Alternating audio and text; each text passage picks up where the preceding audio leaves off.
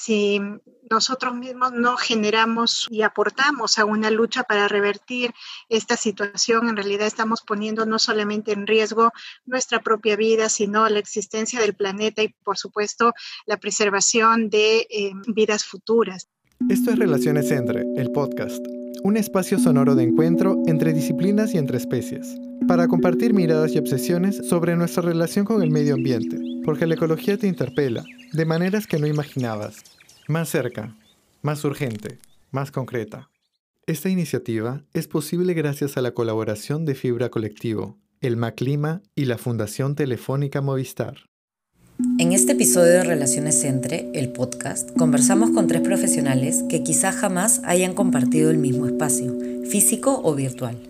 Quizás porque tenemos la idea preconcebida de que son profesionales sin temas en común.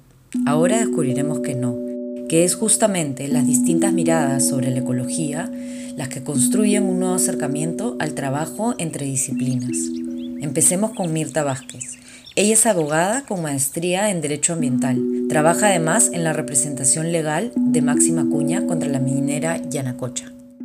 Soy abogada y yo me defino como defensora porque eh, creo que mi trabajo ha ido un poco más de mm, hacer eh, el trabajo típico de un eh, abogado que patrocina una causa o que patrocina a una persona.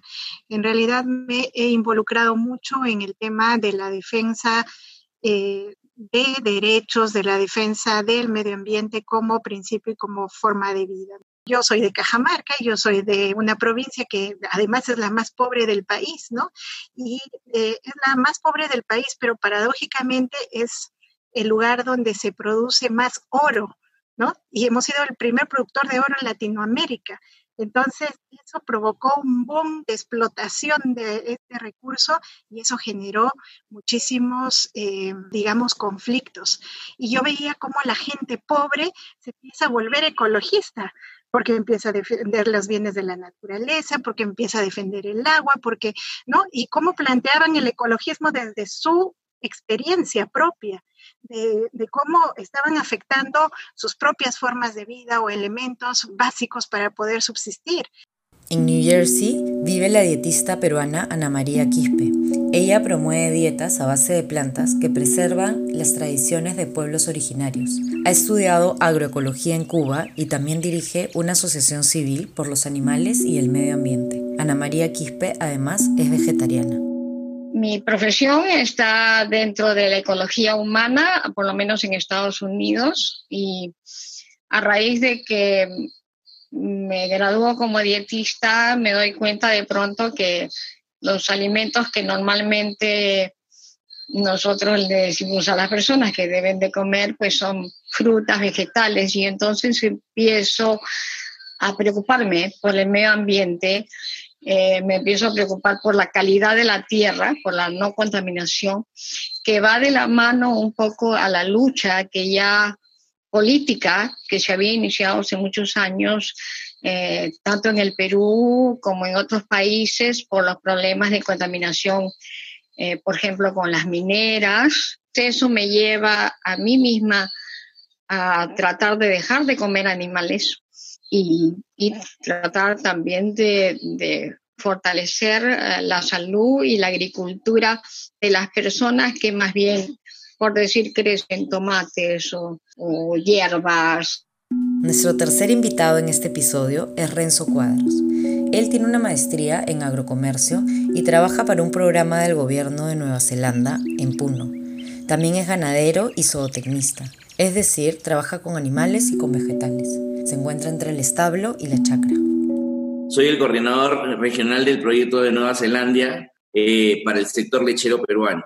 El, uno de los el enfoque principal es que el ganadero produzca más leche, pero eh, de, una manera este, holística, ¿no? de, un, enfoque sistémico en el cual se considera mucho más cosas que solo el, el sistema americano que venimos trabajando en el tema de Perú, que es bastante soya, maíz, harina y pescado, eh, y meterla en una vaca en un establo y que nunca salga al pasto y, temas totalmente, eh, que, es, que, bueno, no sé si es la palabra inhumano para un animal, ¿no? Mi trabajo se, se basa netamente en, en encontrar un balance entre los dos mundos, porque si bien es cierto, estamos en, en una carrera de, de, generar bastante alimento, eh, se está, eh, dejando de lado mucho el tema medioambiental y sostenible. Entonces, ¿de qué pueden hablar la abogada Mirta Vázquez, la dietista Ana María Quispe y el zootecnista Renzo Cuadros? Ese es el centro del trabajo y la reflexión entre disciplinas. Según la antropóloga Ana Singh, la colaboración significa trabajar a través de la diferencia, lo cual conduce a la contaminación. Sin colaboraciones todos morimos. Esa es la riqueza del debate que queremos provocar con este encuentro.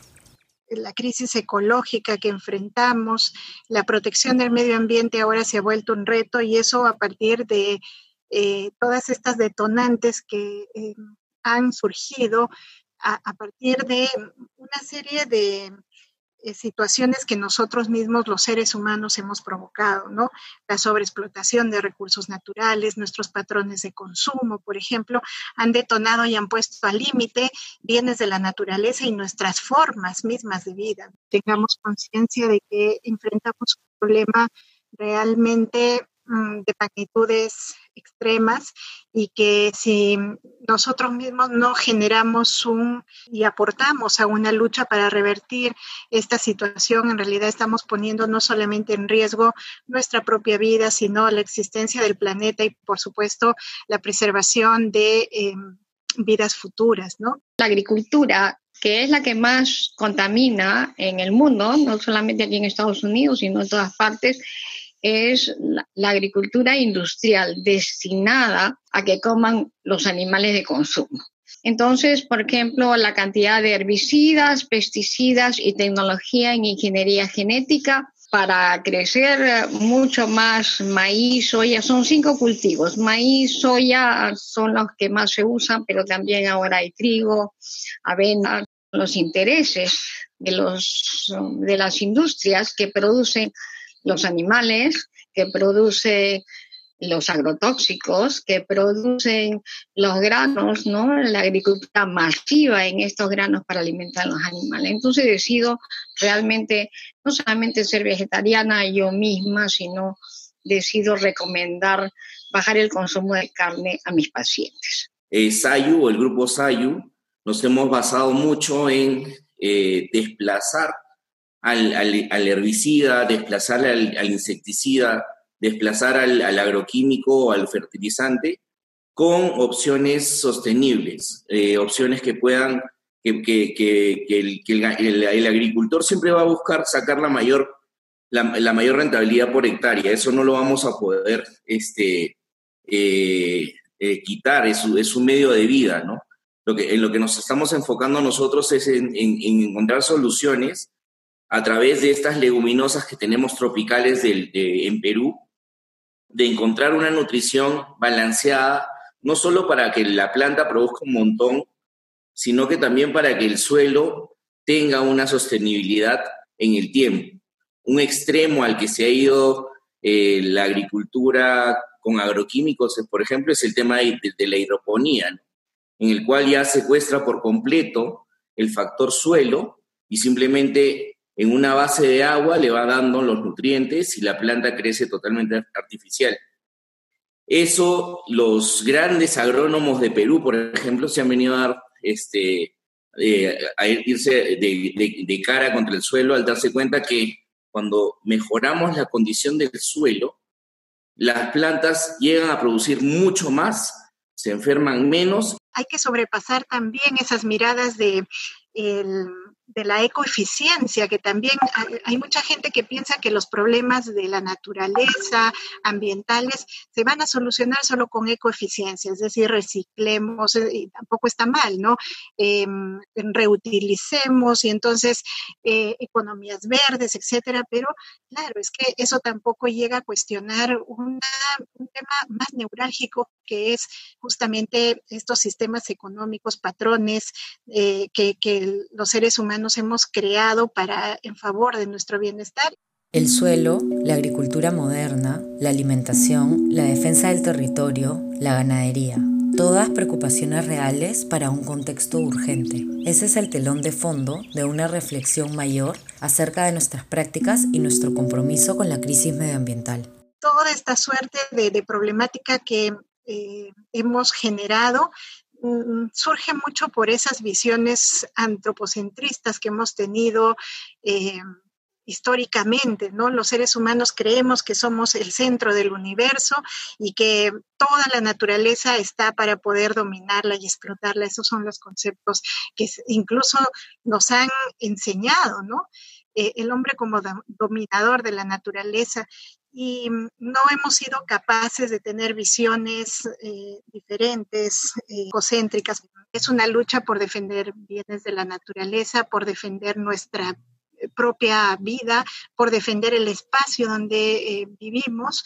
Y ahí tenemos que involucrarnos todos, desde los roles que desempeñamos. Entonces, por ejemplo, los, eh, eh, los artistas, ¿qué, ¿qué, rol cumplen? ¿Qué, ¿Cómo se incorporan a esta lucha? Por eso a mí me parecía interesantísima la propuesta que ustedes tienen, porque realmente el arte es sensibilidad, el arte recrea em, la realidad y el arte tiene la capacidad de transmitir las diferentes visiones del mundo. Es cierto, el arte también ha abordado estos temas. Por ejemplo, la obra El reloj de hielo de Olafur Eliasson. Es un artista que trabaja interdisciplinarmente con, en este proyecto específico, lo trabaja con el científico Minik Rosing, eh, el proyecto es, ir a Groenlandia y traer grandes bloques de hielo, como 12, o sea, 80 toneladas de hielo que son distribuidas en forma circular en 12 puntos simulando un reloj y que se las presente en la COP21, ¿no? La idea de este trabajo es que las personas puedan sentir el deshielo eh, en las propias ciudades o el proyecto Ecosistemas del Agua de Ana Teresa Barbosa y Rafael Freire, que se expuso en el MAC Lima. Este proyecto ya de por sí es una colaboración, ¿no? Rafael es arquitecto y Ana es artista. Y este proyecto está relacionado a el rescate de tradiciones ancestrales de cómo colectar el agua eh, a través de las tilancias, los juncos y también eh, proteger los humedales. Bueno, este proyecto se da en colaboración de muchas disciplinas. Em, ellos trabajan con tejedores de junco, que es la familia Goicochea, trabajan con em, ceramistas, como es Elizabeth Vázquez, de ahí hacen un trabajo en piedra. O la instalación de Ernesto Neto en colaboración con los Juni Queen de la Amazonía brasilera. Este proyecto se llama Secreto Sagrado. En realidad es, una, es un, trabajo co-creado entre Ernesto Neto y los Junicuín, que es una comunidad eh, amazónica brasilera. Y lo que hace Ernesto Neto es, eh, para poder realizar este proyecto, en realidad, todo este proyecto es realizado en, colaboración, pero además este, Ernesto Neto necesita una autorización de la comunidad para poder realizar, ¿no? Em, está realizado eh, por artistas amazónicos, maestros en plantas y chamanes de la comunidad y tiene como intención eh, mostrar este espacio sagrado para ellos que está lejos de su comunidad. La ecología nos interpela de una u otra forma, sin distinguir nuestra profesión o práctica. Mirta Vázquez, quien acompañó a Máxima Cuña durante su defensa ante la minera, lo plantea de esa forma. Yo he hecho lo que cualquier ser humano haría, defender mi agua, mi casa, mi, eh, mis lagunas. Y es que no se da cuenta que realmente no cualquier ser humano ahora es consciente como lo es ella. Y además con la valentía que ella ha defendido. Y miren, ella es una mujer pobre, analfabeta, y nos plantea la ecología de manera clarísima. Ella habla como cómo vamos a seguir subsistiendo si dejamos que maten las lagunas, si dejamos que nos quiten el agua, si, si ocupan todos nuestros territorios para hacer explotación, ¿no? Y, muy interesante la manera como desde, eh, desde los pobres se plantea la defensa del ecologismo. Esto es Relaciones Entre, el podcast, un espacio sonoro de encuentro entre disciplinas y entre especies, para compartir miradas y obsesiones sobre nuestra relación con el medio ambiente, porque la ecología te interpela de maneras que no imaginabas, más cerca, más urgente, más concreta. Esta iniciativa es posible gracias a la colaboración de Fibra Colectivo, el Maclima y la Fundación Telefónica Movistar.